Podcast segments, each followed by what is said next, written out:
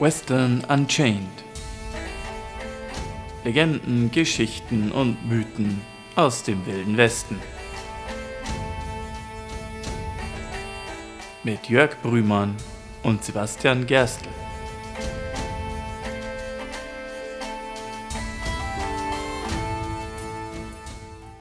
Howdy, Cowboys, Cowgirls und die, die auch nur mal kurz reinschnuppern möchten. Ich bin Sebastian und ich freue mich sehr, dass ihr heute wieder zu unserem Podcast dazu gestoßen seid und euch eine weitere kleine Geschichte aus dem Wilden Westen anhören möchtet. Grüßt euch, auch ich bin wieder mit dabei. Mein Name ist Jörg und ich bin zuständig für die Fragen. So, und damit fange ich auch gleich an. Sibi, wir haben bis jetzt jede Folge mit einem Zeitungsartikel begonnen. Was hast du uns denn diesmal vorbereitet? Ja, ich habe mir gedacht, nachdem wir ja unsere kleine Geschichte hier dieses Mal von Texas in das New Mexico Territory verlagern wollten, dass ich mir auch mal eine Zeitung aus New Mexico vornehme. Und was ich hier gefunden habe, ist der Socorro Chieftain vom 19. Juli 1895.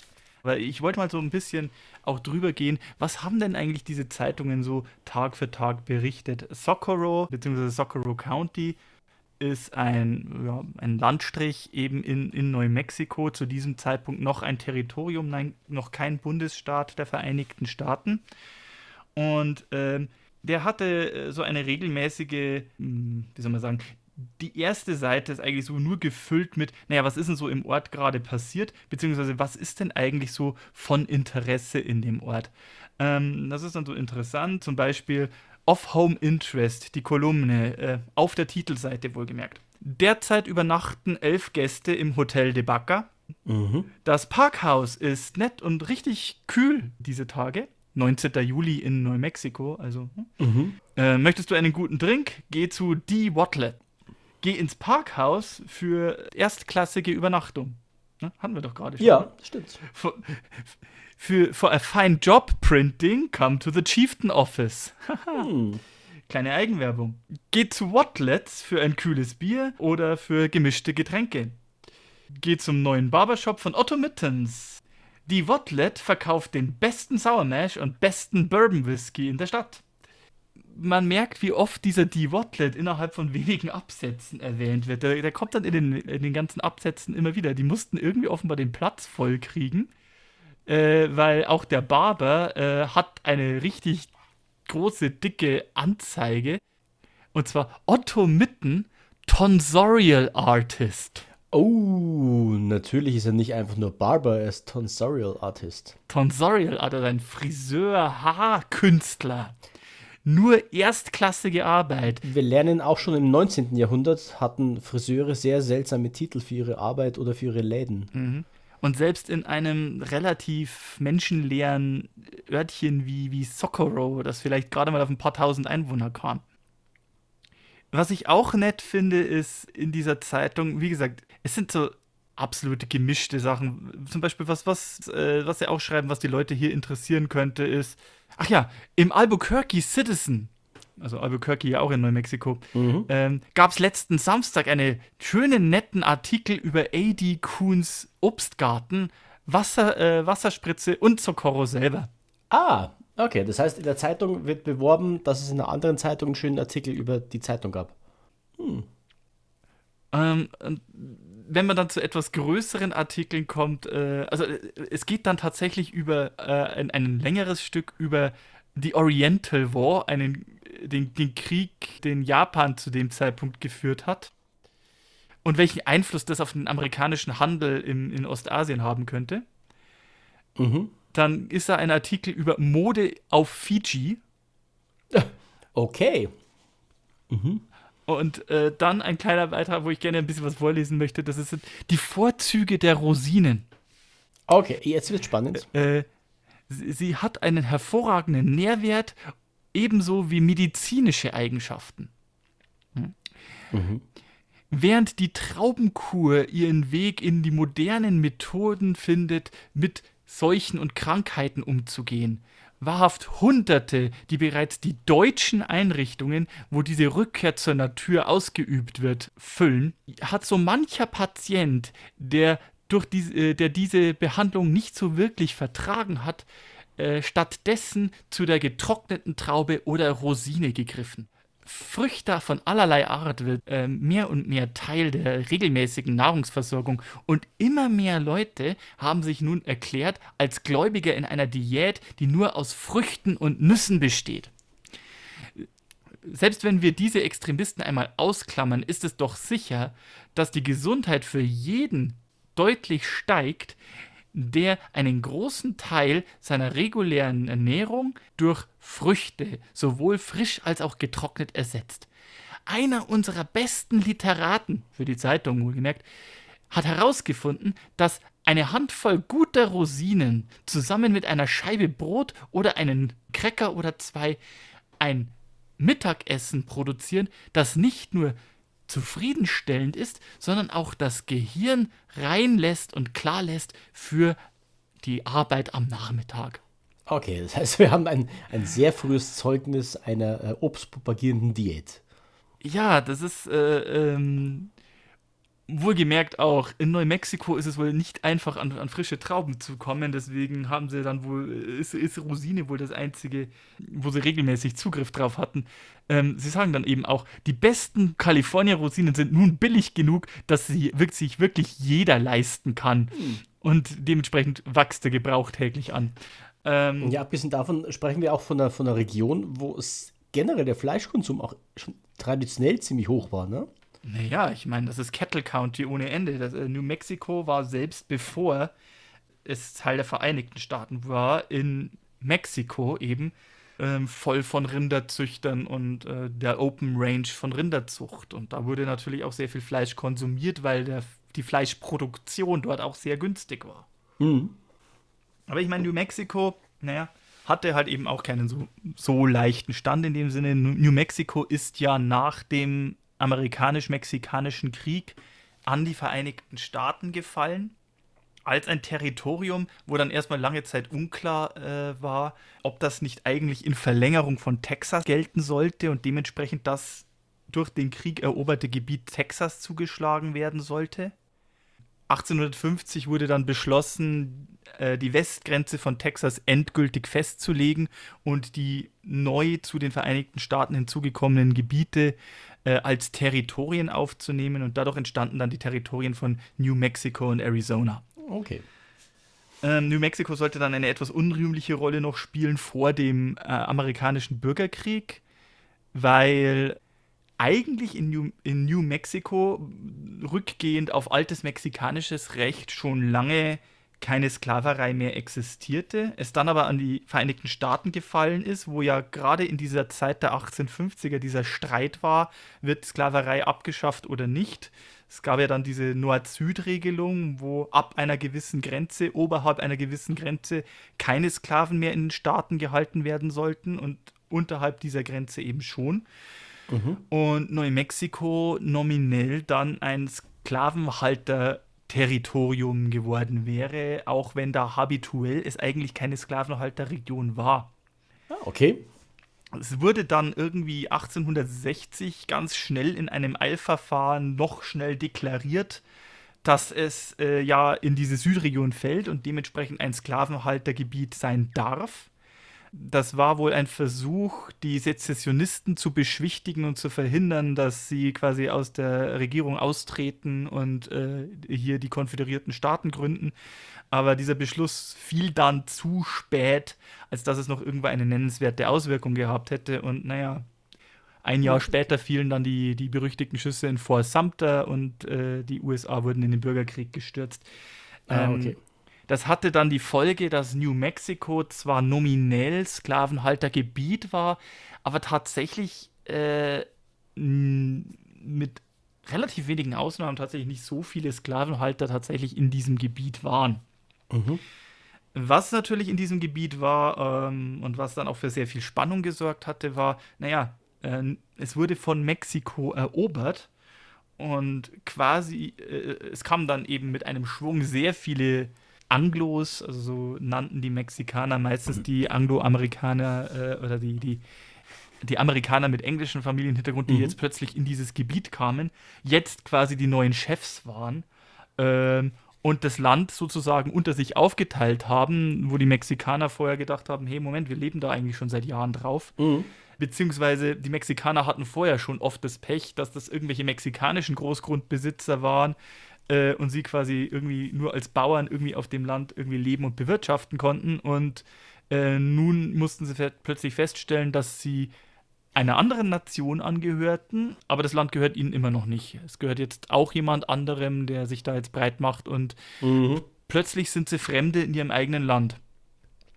Und, dem, und wir haben es ja in den letzten Folgen immer schon, immer schon so ein bisschen mitbekommen, äh, die Cowboys äh, haben sich ja oft regelrecht damit gebrüstet, hier, mit, wie sie sich mit Mexikanern angelegt haben. Ja, ich wollte es gerade ähm, schon sagen, ja. Wir kommen quasi zu unserem Hauptthema so langsam. Ja.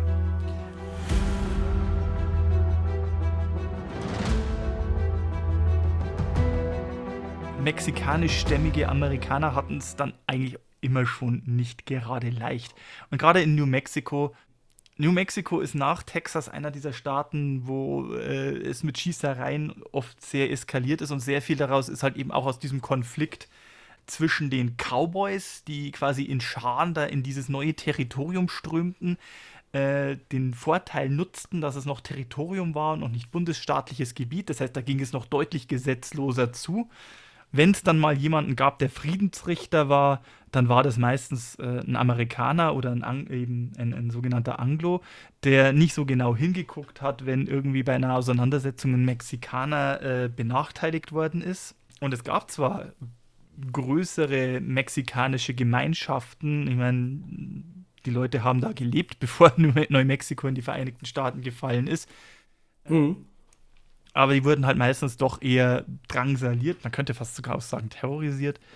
Äh, es hat sich sehr schnell so ein gewisser Rassismus äh, breit gemacht. Also die, die meisten Cowboys, die, die meisten äh, neuen Siedler, amerikanischen Siedler in Neumexiko, hatten nicht viel übrig für Mexikaner. Äh, gab da so sehr viele Vorurteile. Die Tatsache, dass Mexikaner, dass in Mexiko meistens üblich ist, äh, in der heißesten Zeit so zwischen mittags und 2 Uhr Siesta zu machen äh, und da nicht zu arbeiten, weil es einfach so brutal heiß ist, dass man da fast, äh, fast keinen Finger rühren kann, wurde da meistens als Faulheit ausgelegt. Ja, das sieht man zum Beispiel jetzt noch äh, wieder Pop Popkultur. Äh, Lucky Luke, der von Franzosen erfunden und gezeichnet hm. wurden, die äh, Mexikaner. Also das Bild von Mexikaner ist immer der mit dem Sombrero, der irgendwo am Eck hockt und Siesta macht. Ja, meistens jemand, der sehr, sehr langsam ist auch, der aber auch von einer Minute zur anderen plötzlich ganz brutal und gewalttätig werden kann. Der dreckige, ungewaschene Bandido. Das sind so meistens die Klischees, die man so über die Mexikaner hat. Und äh, die, die Cowboys in New Mexico, die kamen meistens als Teil von gigantischen Ranches. Äh, es machte sich da zum Beispiel in, im Socorro County äh, in den 1880er Jahren machte sich ein Kerl breit, der unter dem Namen Texas John Slaughter bekannt war, der 150 Cowboys auf seiner Gehaltsliste in Sold hatte. Und die haben natürlich sich in dem Socorro County benommen, als wären sie hier die, äh, die, die Chefs. Mhm. Ähm, das hat die äh, mexikanische Bevölkerung meistens zu ihrem Leidwesen sehr zu spüren bekommen die wurden dann meistens sehr rumgescheucht. Die meisten Mexikaner, die da waren, waren halt eben Bauern. Und äh, wenn dann so ein, eine Bande Cowboys mit einer Rinderherde durch äh, Land durchgetrieben kommt, dann, also, dann machst du dich besser aus dem Staub, weil äh, ja, die Rinder machen vor dir nicht halt. Mhm. Nee, klar. Ja, und die Cowboys dann eher auch selten. Mhm. In der Tat.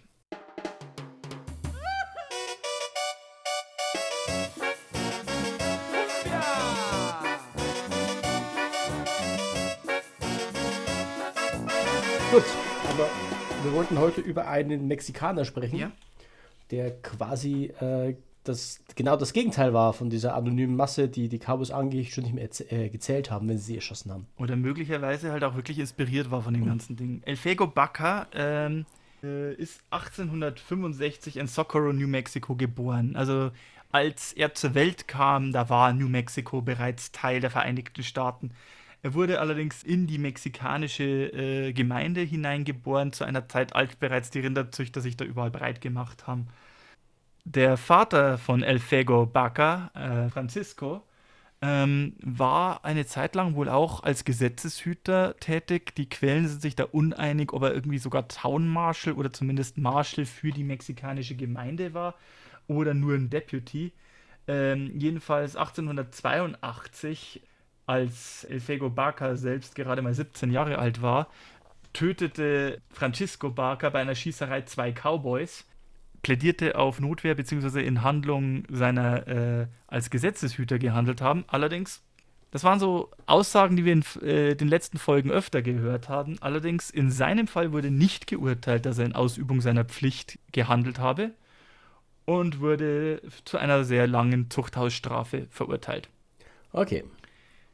Davon ließ sich allerdings der 17-jährige Elfego Barker nicht ins Boxhorn lagen.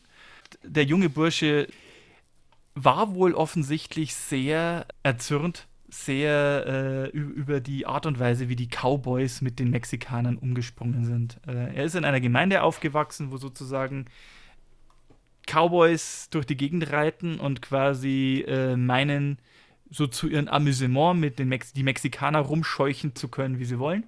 Mhm. Wenn das Recht gesprochen wird, dann werden die Weißen gegenüber den Mexikanern fast immer bevorzugt. Er empfand das wohl immer schon als sehr ungerecht und strebte danach, selber Gesetzeshüter zu werden. Mhm. Er fand allerdings nur eine Anstellung als ein einfacher Geschäftsangestellter in Socorro und um quasi seine Vorstellungen in die Tat umsetzen zu können, kaufte er sich in einem Versandhandel einen Sheriffsstern. Ah, okay.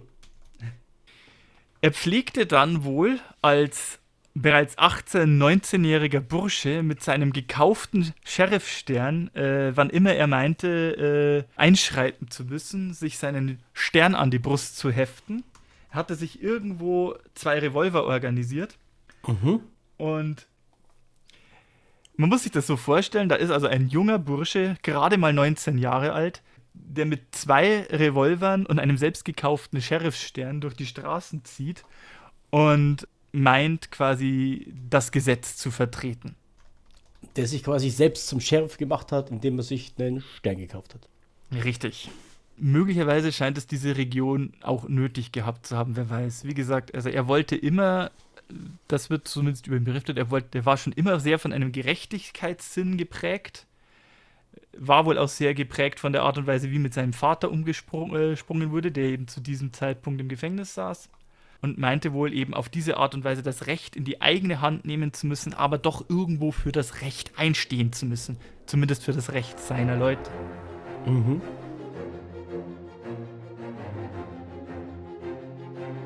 Und so kam es dann letztendlich zu einer sehr, sehr, sehr langen Auseinandersetzung die letzten Endes darin gipfelte, dass unser werter Elfego Baca in einer Hütte über 30 Stunden lang von, und da unterscheiden sich die Aussagen, ähm, die einen Quellen sagen, Gerichtsakten sagen, es waren mindestens 40 Cowboys. In einer Biografie muss Elfego Baca gesagt haben, seiner Schätzung nach müssen es, müssen es etwa 80 gewesen sein. Möglicherweise war es auch eine Zahl dazwischen, aber mindestens 40 Cowboys, ihn 30 Stunden lang in einer Hütte belagerten und ihn nicht rausbekamen. Okay. Äh, also durchaus Stehvermögen, der junge Mann mit dem selbst gekauften Sheriffstern. Mhm. Wie kam es zu dieser Situation? Wollte ich gerade fragen. Am 30. November 1884 trägt es sich zu, dass ein betrunkener Cowboy namens McCarthy, der zu der Ranch von Texas John Slaughter gehört, betrunken durch die Stadt zieht Leute anpöbelt, seine Waffe zieht und immer wieder auf die Füße von, Me äh, von Leuten, vorzugsweise Mexikanern, schießt, um sie zum Tanzen zu bringen. Ah, ja, das kennen wir doch aus äh, diversen ja. Comicbüchern und Filmen. Man kennt dieses Western-Klischee, ne? Da kommt eben dieser übermütige Cowboy, da ist das Greenhorn oder der eingeschüchterte Dorfbewohner und er kommt und schießt auf die Füße, damit er aus dem Weg springen kann und schreit Tanz. Ja? Also da scheint es wirklich gegeben zu haben. Zumindest wird es sich in diesem Fall darüber berichtet.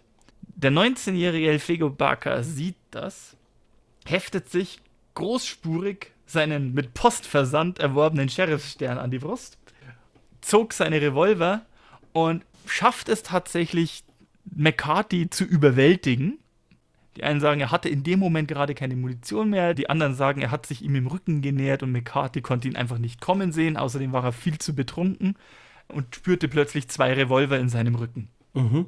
Und dieser selbsternannte Sheriff verhaftete also diesen Cowboy wegen Ruhestörung. okay, mutig. Und schleppte ihn quasi zur Mittelplaza im Ort. Das Ganze trug sich nicht in Socorro zu, sondern an einem Ort namens Middle San Francisco Plaza. Ah, okay. Äh, wer hat nicht schon davon gehört? Wer hat nicht schon davon gehört? Oh, heute, heute, heute ist dieser Ort bekannt als Reserve in New Mexico. Ähm, wie gesagt, Middle, Middle San Francisco Plaza oder auch Middle Frisco.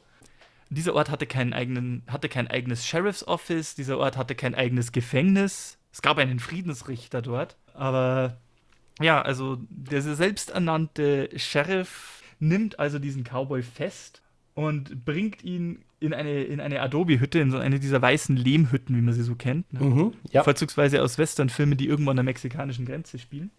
Um dann mit ihm bei Tagesanbruch nach Socorro, also in die nächste größere Stadt, aufzubrechen, um ihm da einen Richter vorzuführen. Allerdings, äh, eine Reihe von Cowboys, Kumpels und Kollegen von McCarthy rufen, holen ihren Vormann. Äh, der Vormann kommt zu Pferd angeritten und die Cowboys wollen dieses 19-jährige Bürschchen quasi einschüchtern und ihm quasi die Herausgabe ihres Freundes äh, fordern. Äh, sie werden sich da schon um ihn kümmern. Mhm, okay, aber es kommt wohl anders. Es kommt wohl anders. Was sich genau in diesem Moment zuträgt, ist noch nicht so ganz klar. Bakker hat wohl mit beiden Revolvern rumgefuchtelt. Die einen sagen, dabei löste sich ein Schuss, also er hat nicht so ganz kontrolliert, was er wollte wahrscheinlicher tatsächlich oder die, die weitere kolportierte äh, Version der Geschichte ist, er hebt beide Revolver, sagt, verzieht euch, ich zähle bis drei, dann schieße ich. Eins, zwei, drei. Okay, ja, das, äh, hm. Einer der Cowboys kriegt eine Kugel ins Knie, in dieser Zeit immer ziemlich wahrscheinlich eine dauerhafte Lähmung. Ähm, mit, der, äh, mit dem anderen Revolver schießt er diesem Vormann, Young Perham, das Pferd unterm Hintern weg. Das Pferd stürzt, bricht zusammen und begräbt den Vormann unter sich. Autsch, das äh, klingt ziemlich nachhaltig. Äh, um nicht zu sagen, ziemlich fatal. Baka verbrachte die Nacht mit seinem Gefangenen in der Hütte und bei Sonnenaufgang kam dann eine Gruppe von Bürgern des Ortes unter Führung eines gewissen Cook zu Baka und redeten auf ihn ein, doch bitte, bitte, bitte von seinem Plan abzulassen, diesen Cowboy nach Socorro zu bringen, sondern einfach dem örtlichen Friedensrichter zu überstellen der soll sich um die Angelegenheit kümmern. Man geht in den Saloon, der Friedensrichter kommt und belegt McCarthy, den Cowboy, mit einer Geldstrafe von 5 Dollar. Oh, ja, okay. Mhm. Das ist wahrscheinlich nicht, was Bakker so im Sinn hatte.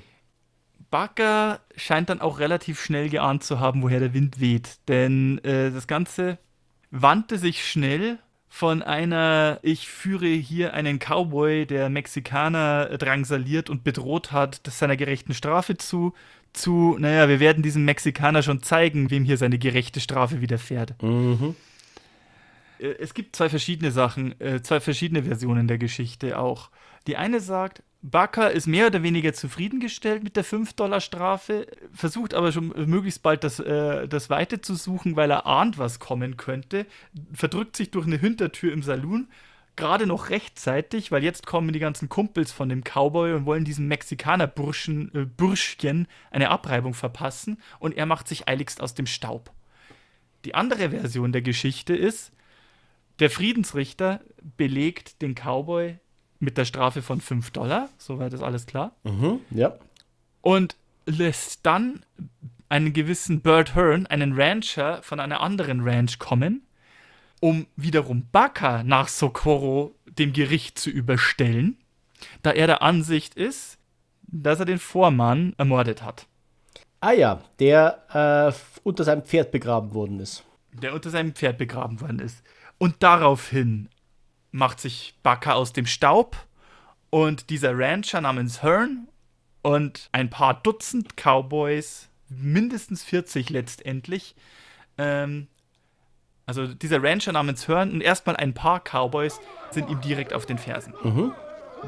Baka suchte Zuflucht in einer, in einer Hütte, äh, in einem sogenannten Chakal. Äh, ein Chakal muss man sich so vorstellen, das ist eine eigentlich relativ einfache Hütte, so eine weiße Lehmbehausung, so einige Holzpfähle hochgezogen, mhm. dann zwischen den, äh, zwischen den Holzpfählen die Wände einfach nur mit Lehm aufgefüllt. Ein sehr lockeres Dach mit auch nur so lockerem Gebälk oben drüber. Also mehr so ein, so ein, so ein Unterstand. Ja, äh, Unterstand trifft es recht gut, weil was so ein Kakal in der Regel auch hat, ist, es hat keinen befestigten Boden, also keine, keine Holzbohlen oder sonst irgendwas. Mhm. Stattdessen äh, ist eine Kuhle im Boden ausgehoben und festgetreten, sodass aber letztendlich das zur Folge hat, dass der Boden in dem Kakal ein etwas niedrigeres Niveau hat als das Bodenniveau außerhalb, also auf der Straße. Mhm. Ich sehe schon, wie das in der späteren Geschichte vom Vorteil sein kann. Baka flüchtet in dieses Kakal, jagt die Bewohner, eine Frau und zwei kleine Kinder, raus mhm. äh, und verbarrikadiert sich in der Hütte. Der Rancher, Jim Hearn, rennt ihm hinterher mit einer Flinte in der Hand und will die Tür eintreten, worauf Baka sofort das Feuer eröffnet, Hearn in den Bauch trifft und Hearn fatal getroffen zu Boden geht. Mhm, okay.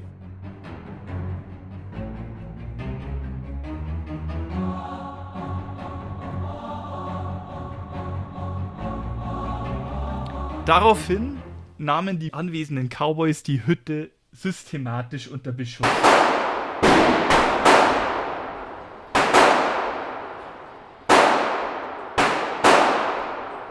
Wie gesagt, die Hütte einfach nur ein paar Holzpfähle und Lehm, aber äh, der Boden knapp einen halben Meter tiefer als der Boden draußen. Er sitzt jetzt quasi in seinem eigenen kleinen Schützengraben. Er sitzt in seinem eigenen kleinen Schützengraben oder wie in so einem Kaninchenbau. Äh, die Schüsse der Cowboys pfeifen über ihn weg. Es wird mit Gewehren und Revolver nahezu nonstop geballert. Aber er lässt einfach die Kugeln über sich, zu, äh, über sich drüber pfeifen. Und von Zeit zu Zeit feuert er halt auch mal gelegentlich zurück. Ergibt auch irgendwie Sinn, weil er wahrscheinlich in einer Kuhle saß und deswegen nicht so leicht zu sehen war und ist dabei ziemlich treffsicher. Wie gesagt, er hat den Vorteil, dass er einfach geduckt in Deckung bleiben kann und ein bisschen zurückschießen kann, sodass er halt die Leute sehr, die Leute sehen ihn so gut wie nicht, aber er kann sie gezielt unter Beschuss nehmen. Das ging dann sogar so weit, dass als sie nach einigen Stunden immer noch nicht geschafft haben, sich näher hinzutrauen, bereits den einen oder anderen Verwundeten gegeben haben, fingen die Cowboys an, Schnüre zu spannen und versuchten quasi unter dem Schutz von Laken, um nicht gesehen zu werden, sich dieser Hütte im Zickzack zu nähern. Baka wiederum stellte eine Heiligenfigur aus Gips auf, mhm. stellte diese ins Fenster und setzte ihr den Hut auf, um da das Feuer quasi abzulenken, vor allem so als dann irgendwann die Abendstunden reinbrechen, sodass die Leute sich ihr Feuer auf das Fenster konzentrieren und er aus einem komplett anderen Fenster oder einem anderen Winkel der Hütte die Leute quasi von der Seite unter Beschuss nehmen konnte. Ah, okay. Raffiniert. Diese Szene muss zunehmend bizarr gewesen sein, weil es auf der einen Seite kamen mehr und mehr Cowboys, sowohl Angestellte des getöteten Ranchers hören, als auch Angestellte von Tex äh, Texas John Slaughter und eben Kumpels von dem McCarthy, die sich quasi dazugesellen und dieses Chakal belagern und von allen Seiten unter Beschuss nehmen, während wiederum in einem örtlichen Abstand hinter den Cowboys sich die örtlichen Mexikaner des Ortes versammeln und über den Feuerlärm den 19-jährigen Burschen, der da in diesem Chakal sich verbarrikadiert hat, anfeuern, dass er ja durchhalten soll. Äh, ja, letzten Endes ist er ihr großer, äh, ihr großer Fühlstreiter, ne? Ja, also äh, noch, noch während diese Schießerei andauerte, kristallisierte sich da sozusagen der, die, die, Geburtsstunde eines kleinen Nationalhelden raus. Mhm. Als dann langsam die Dunkelheit einbrach, bringt dann schließlich eine konzertierte Salve der Cowboys einen Teil der, des Daches der Hütte zum Einsturz. So durchlöchert war das dann bereits. Naja, gut, es war ja dann, irgendwann ist ja nicht mehr viel über. Aber auch das scheint Baka nicht weiter äh, eingeschränkt zu haben. Er war wohl zeitweise ein bisschen unter dem Dach begraben, konnte aber immer noch zurückfeuern. Das heißt, die Cowboys kamen immer noch nicht näher an ihn ran.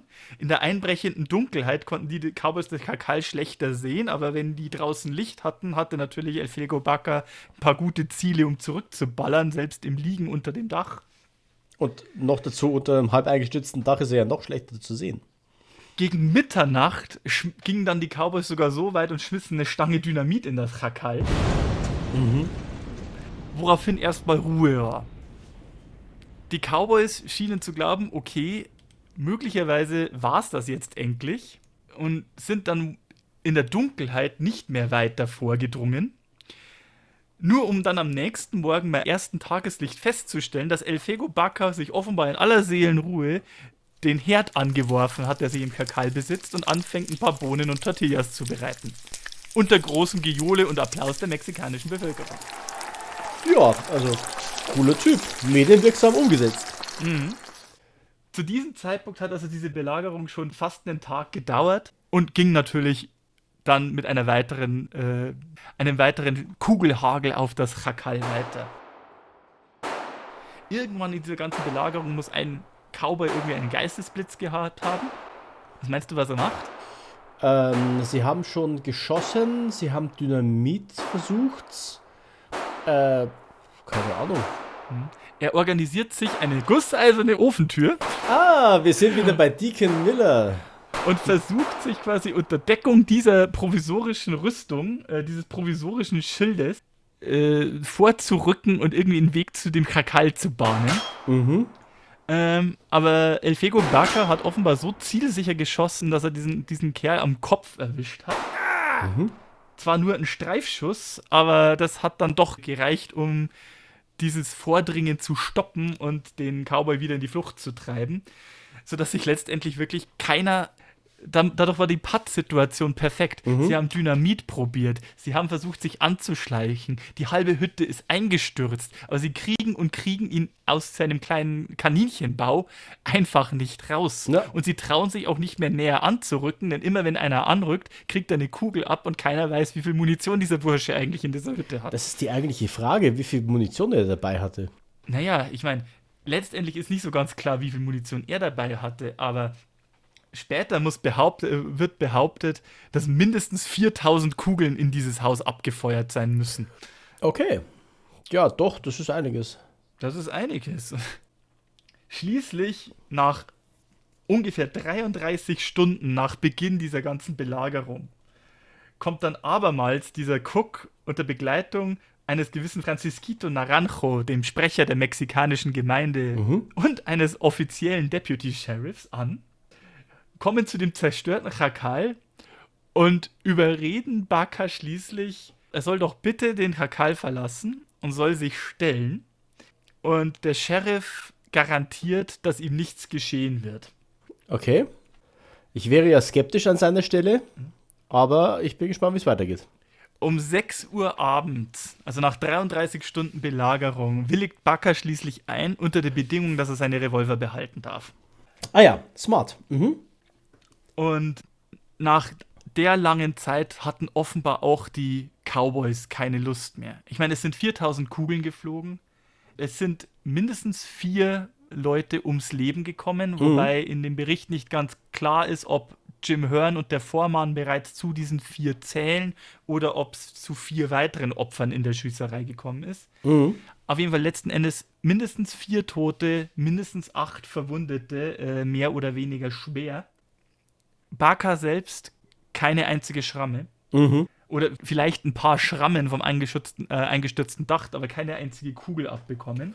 Und gut genährt. Angeblich hat noch nicht mal die Heiligenfigur eine, eine Kugel abgekriegt, aber das bezweifle ich persönlich.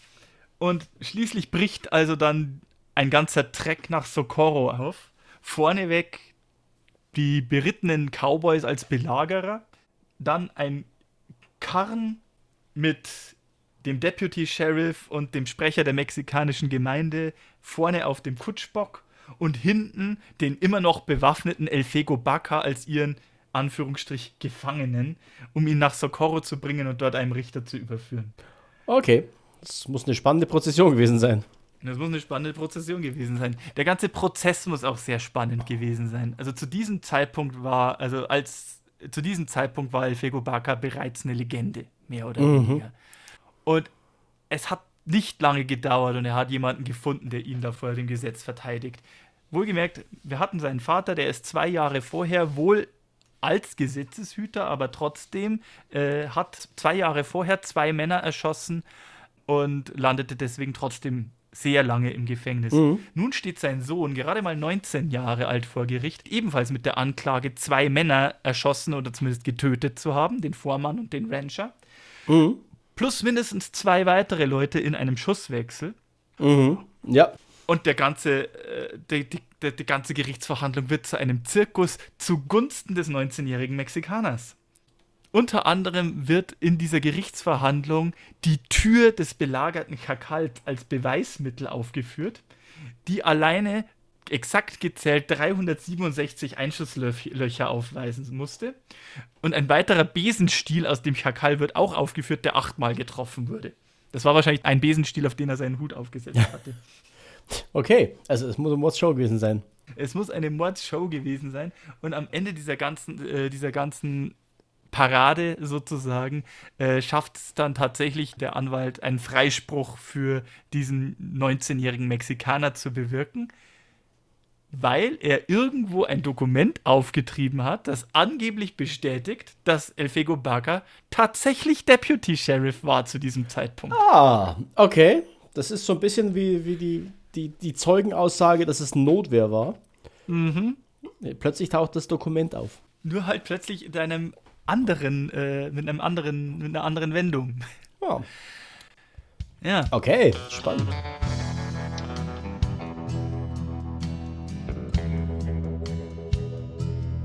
Das war sozusagen der Anfang der Legende von El Fego Baca. Äh, das ist eine Schießerei, die wirklich ihresgleichen sucht. Mhm. Keine Frage. Ähm, aber er machte danach durchaus Karriere. Mhm.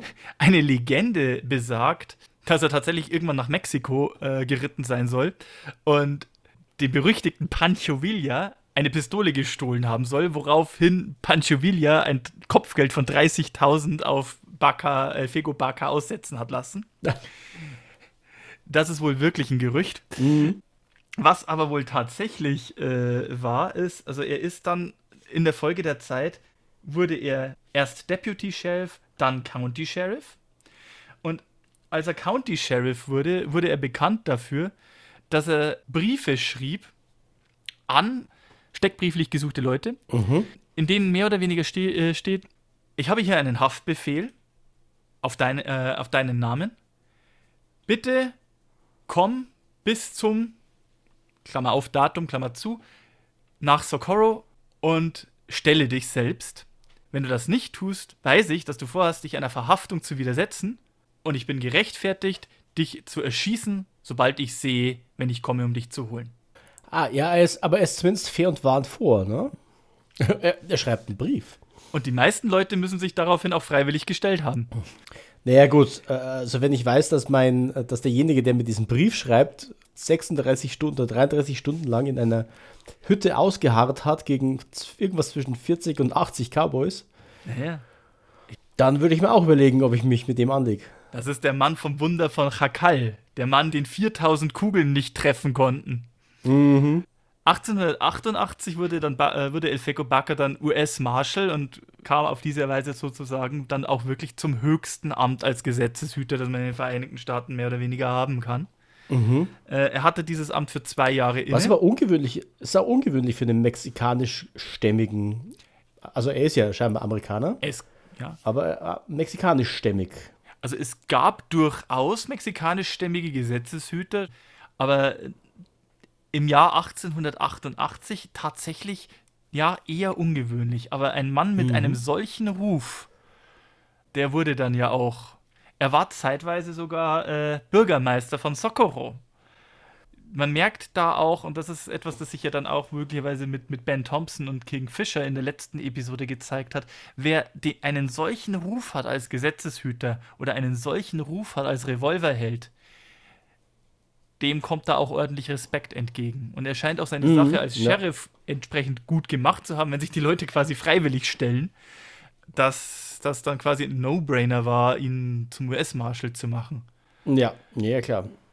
Ähm, eine weitere Legende ist dann, also als er dann den Stern, als er dann zwei Jahre später den Stern niederlegte, äh, studierte er Recht und wurde dann praktizierender Anwalt. Und aus dieser Zeit entsteht dann auch eine weitere Legende. Äh, er hat, muss ich mal damit gebrüstet haben, er hat irgendwie 30 Mörder verteidigt und nur einen einzigen musste er wirklich ins Gefängnis liefern, so ungefähr. Mhm. Eine Legende, die ihm da oft zugesprochen wird, ist, dass er wohl ein Telegramm von einem Klienten in El Paso in Texas erhalten hat, also einem komplett anderen Ort. Äh, mhm. Er war in Albuquerque in New Mexico, ein Klient aus El Paso, Texas, schickt ihm ein Telegramm und sagt, ich brauche sie sofort, ich wurde soeben äh, des Mordes angeklagt. Woraufhin Baka sofort ein Telegramm zurückgeschickt haben muss, ich breche sofort mit drei Augenzeugen auf. okay. Ähm, ja, es offensichtlich kennt er das System auch. Das ist so ein bisschen ja. wie Deacon Miller ähm, auf eine etwas andere Art und Weise und äh, sozusagen während Deacon Jim Miller das Gesetz genutzt hat, um selber als Angeklagter immer wieder einer, äh, einer Strafe zu entgehen, äh, hat El äh, Elfego Baca mit seinem Ruf als Gesetzeshüter genutzt, um als Anwalt dafür zu sorgen, die Leute entsprechend aus, aus dieser Situation rauszuboxen. Naja gut, aber er wird ja da quasi seinem Motiv treu als der, äh, der Verteidiger der äh, unterdrückten mexikanischen Bevölkerung. Mhm, allerdings. Ja, cool. Okay, er ist jetzt also Anwalt. Ne? Also er war ähm, ja. Deputy Sheriff. Er hat eine unglaubliche Schießerei überlebt. Ähm, er hat einen mhm. Mordsruf. Er war dann irgendwann Marshal. Er war dann irgendwann Anwalt. Ähm, wir kommen zu dem Punkt, äh, wie ist es zu Ende gegangen mit El Fuego Baca? Bis jetzt waren ja alle Stories, die wir erzählt haben, zum Schluss recht tödlich mit El Fego Baca findet sich noch einmal eine Begebenheit im Jahr 1915. Zu diesem Zeitpunkt ist er bereits 50 Jahre alt. An einem Sonntagnachmittag werden Baca und sein Begleiter, ein gewisser Dr. Romero, vor einem Hotel in El Paso von einem Typen namens Celestino Otero angesprochen. Die Situation wird ein bisschen brenzlig und Baca und sein Begleiter wollen mit Dr. Romeros Auto wegfahren aber dieser Otero und etliche Begleiter fangen an, das Fahrzeug zu umstellen, worauf Barker aus dem Fahrzeug springt, seine, äh, seine Pistole zieht und seinem Gegenüber zwei Kugeln in die Brust schickt. Mhm, okay. Otero auf der Stelle tot, Barker später vor einem Schwurgericht freigesprochen. Im Alter von 75 Jahren gab Fego Barker dann einmal dem Albuquerque Tribune, einer Zeitung, ein Interview, wo er über seine Zeit berichtete und er hat einen Biografen beauftragt, der über ihn schrieb, der mehr oder weniger über ihn urteilt. Elfego war und ist kontrovers. Er trank zu viel er redete immer zu viel. Er hatte auch eine, eine Schwäche für wilde Frauen, war sehr oft arrogant und er hatte keinerlei Skrupel, Menschen zu erschießen. Ist also nicht so ein tolles Urteil letztendlich. Mhm. War den meisten Leuten zu seinen Lebzeiten allerdings vollkommen egal, weil, hey, es war Elfego Baca. Und letzten Endes starb der gute Elfego Baca 1945 in Albuquerque, New Mexico, im Alter von 80 Jahren. Okay, das heißt, er ist quasi der Erste hier in unserer kleinen Serie, der tatsächlich eines natürlichen Todes gestorben ist. Richtig. 1945 ist er gestorben. In den späten 50er Jahren ist er dann trotzdem sowas wie ein Popkulturheld in den Vereinigten Staaten. Der erste wirkliche spanisch- oder hispanischstämmige Volksheld, mhm. der in den Vereinigten Staaten war, der Comicbücher bekam, der eine Miniserie im Fernsehen erhielt, von Walt Disney produziert. Oh, okay. Wow. Und der sozusagen dargestellt wurde wie der Davy Crockett New Mexicos. Das ist, ähm, naja, also er eignet sich ja auch für die Rolle sehr, sehr gut, vor allem durch die Geschichte in, äh, in der Hütte. Und dass er eben sich selber den Sheriffstern gekauft hat, um äh, der Hilfs-Sheriff zu sein. Mhm. Ich meine, Disney hat versucht, also ich meine, die 50er Jahre in den USA waren jetzt nicht unbedingt eine Zeit, die so, hm, wie soll ich sagen, ähm, von der Gleichberechtigung sehr entspannt war. Ja. Deswegen hat, deswegen hat Disney auch irgendwie in, in dieser Serie seine äh, hispanischen Wurzeln ein bisschen unter den Tisch fallen lassen und dargestellt wurde er von Salvatore Robert Loggia. Äh, also ein, dieser Name ist nicht unbedingt ein, ein äh, Musterbeispiel für. Äh, his, hispanische Wurzeln. Aber nichtsdestoweniger äh, bekam sechs Episoden einer Miniserie, die dann später äh, zusammengeschnitten wurden in einen Film tatsächlich namens El Fego Baca Six Gun Law der aus irgendeinem Grund im Deutschen den Titel trägt Sex gegen das Gesetz. In den 60er Jahren war man offenbar nicht so gut äh, in der Lage, Titel ähm, gut zu übersetzen. Ja, gut, das kennen wir ja von äh, Western-Titelübersetzungen. Ja. Der Film äh, erschien dann in Westdeutschland 1966 tatsächlich auch in Kinos und wurde dann später wieder im amerikanischen Fernsehen übertragen mit dem Titel, der mir fast noch besser gefällt: El Fego Baca Attorney at Law. Ah, okay. Weil es das war, das diesen Mann ausgezeichnet hat. Genau, die eine Sache.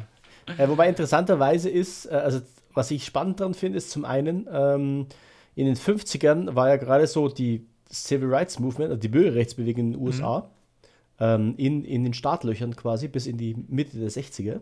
Mhm. Und ähm, da quasi eine Serie machen über einen spanischstämmigen Helden ist schon spannend. Auch wenn sie ihn offensichtlich irgendwie eingeweist haben. Ja. Es war eine ähm, zehnteilige Fernsehserie, die so quasi zwischen 1958 und 1960 ausgestrahlt wurde. Also passt so unter dem schönen Titel übrigens Die neuen Leben des Elfego Baca. Mhm. Ja, und das zweite Spannende an der Figur ist, er ist 45 gestorben. Das heißt, er ist quasi epochenübergreifend ähm, hat er gelebt, weil den Wilden Westen assoziieren wir mit so 1850 bis 1890. Mhm. Jetzt mal über den Daumen gepeilt.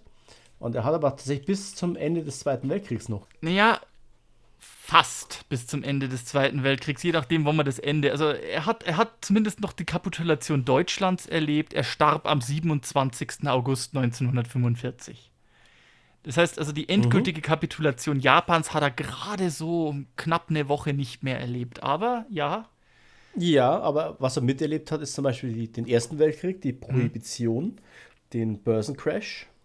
Ähm, also der hat schon was mitgemacht. Und er hat durchaus eben auch miterleben können, wie der Western als Filmgenre wächst und populär wird und äh, quasi gerade drauf und dran war, das populärste Filmgenre der Vereinigten Staaten zu sein. Mhm. Aber anders als, anders als ein gewisser Wyatt Earp hat er nie beim Film gearbeitet und wahrscheinlich hat es unter anderem auch des, deswegen und weil er hispanische Wurzeln hatte, äh, etwas länger gedauert, bis er eine Würdigung erhalten hat. Mhm. Und auch jenseits dieser einen Serie jetzt von 58 bis 1960 äh, und eben den späteren Film, wo er auch so ein bisschen Whitewashing widerfahren hat, hat er leider keine weiteren Filmehren ernsthaft erhalten. Was ich sehr schade mhm. finde, denn wenn man diese, diese eine Schießerei sich nochmal bedenkt, das ist einfach so, das ist eine gigantische Schlacht regelrecht. Mhm. Ja, Und ich meine, ein Mann gegen 40 kann noch nie mal ein Billy the Kid von sich behaupten. Mhm. Ja, das stimmt. Also so viel zu dem Thema hier. Ich kann nicht mehr zählen, wie viele Mexikaner ich abgeknallt habe. Ne? Also bisher mhm. sticht er alle anderen aus. ja, das stimmt. Ja, cool. Spannende Figur. Ähm, ja, auch gerade wegen diesen Hintergründen, diesen diversen. Gefällt mir. Schöne Geschichte. Also es ist definitiv eine, also er ist allein diese Geschichte von dieser Schießerei, ich muss unumwunden zugeben, das ist eine meiner liebsten Gunfight-Stories. Die ist einfach so dermaßen over the top, aber sie ist halt einfach wahr. Mhm. Vielleicht nicht exakt in den Details, wie viele Kugeln genau abgefeuert wurden, aber äh, allein die Tatsache, dass da mindestens 40 Cowboys waren, die ihn belagert haben und ein ganzer Ort hat dabei zugesehen und ihn angefeuert, ähm, da gab es mehr als genügend Augenzeugen von dem Vorfall. Ja, das stimmt. Ja, cool. Schöne Geschichte. Dann ja, soll es euch gefallen haben, liebe Zuhörer. Wir kommen wieder mal zum Ende unseres Podcasts. Ähm, soll es euch gefallen haben, schickt uns euer Feedback an westernunchained.gmail.com. Wenn ihr äh, Themenvorschläge habt, Sibi nimmt die bestimmt gerne entgegen. Sehr gerne. Äh, wenn ihr auch irgendwelche Anmerkungen habt, wenn ich mich irgendwo verhaspelt ver versprochen haben sollte oder wenn jemand, na eigentlich muss es doch ganz anders gewesen sein oder sowas, meldet euch zu Wort auch, es müssen ja nicht unbedingt immer Gunfights oder, oder Gunfighter oder Outlaws sein, äh, können auch mal ein bisschen über das Leben im Westen reden oder über bestimmte, bestimmte Anlässe, Ereignisse. Also, wenn ihr daran Interesse habt, schickt uns eine Mail. Mhm. Und ansonsten, tja, was machen wir denn nächstes Mal? Ähm, ich möchte nur mal, mal ausnahmsweise mal hier mit einem, mit einem kleinen Zeitungsartikel noch aussteigen, äh, mhm. der mich inspiriert hat, dann auch für die nächste Story indirekterweise. Und zwar in derselben Ausgabe der Zeitung, die ich zur Eröffnung vorgelesen habe, findet sich so eine kleine, kleine Passage. Wohlgemerkt, die Zeitung ist jetzt nicht von 1884, dem Jahr der Schießerei, sondern von 1895, also elf Jahre später. Miss Annie Londonderry, eine weibliche Fahrradfahrerin, also a Lady Bicyclist, die derzeit eine Tour um die gesamte Welt auf dem Fahrrad macht, ist am Sonntag in Socorro eingetroffen und wird demnächst per Zug nach Albuquerque weiterreisen. Sie war eine Reporterin für eine Zeitung in Boston und ihre Reise ist das Ergebnis einer Wette zwischen zwei Mitgliedern eines reichen Clubs in dieser Stadt, die gewettet haben, ob eine Frau eine solche Ausdauer besäße. Sie ist am 25. Juni 1894 gestartet und hat noch bis zum 25. September diesen Jahres Zeit, ihre Reise abzuschließen. Wenn sie es bis dahin schafft, erhält sie 30.000 Dollar äh, ihr ist es erlaubt, 500 Meilen der, der Strecke mit dem Zug zu reisen, aber ist verpflichtet, ihre gesamten Ausgaben dieser Reise selbst zu verdienen, indem sie etwa Holz sägt oder andere Arten von einfachen Arbeiten verrichtet. Und sie darf von keinem Ort starten mit mehr als 5 Cent in der Tasche. Sie fährt ein 21 Pfund Fahrrad und trägt nur 5 Pfund Gepäck bei sich. Sie hatte eine sehr abenteuerliche Reise. Viele Male musste sie draußen in der Kälte schlafen, hungrig und alleine. Und als sie in China war, während dort Krieg tobte, wurde sie verwundet, während sie versuchte, ein Schlachtfeld zu überqueren. Okay. Das ist eine sehr spannende Geschichte. Sie ist allerdings eher eine Chicago-Dame, die zufällig zu diesem Zeitpunkt auf ihrer Rückreise, also auf ihrem Schlussstück, von der Weltumrundung gerade durch den Wilden Westen kam. Ähm, mhm. Ich habe da leider keine weiteren äh, Sachen. Wir können gerne über einen kleinen Exkurs zu dieser Dame auch machen, denn ich finde es sehr spannend. Aber ich habe mir dann gedacht, vielleicht sollten wir das zu Anlass nehmen, auch mal über eine weibliche Gestalt des Wilden Westens zu reden. Definitiv. Und ich bin dafür, dass wir das nächste Mal unser Augenmerk auf Oklahoma richten und auf eine werte Dame, die bekannt war als Rose of Cimarron. Oh, das klingt spannend. Cool. Dann bin ich gespannt. Tja, und bis dahin ähm, wünschen wir euch ein, einen schönen Abend und danke fürs Zuhören. Vielen herzlichen Dank und adios. Ciao.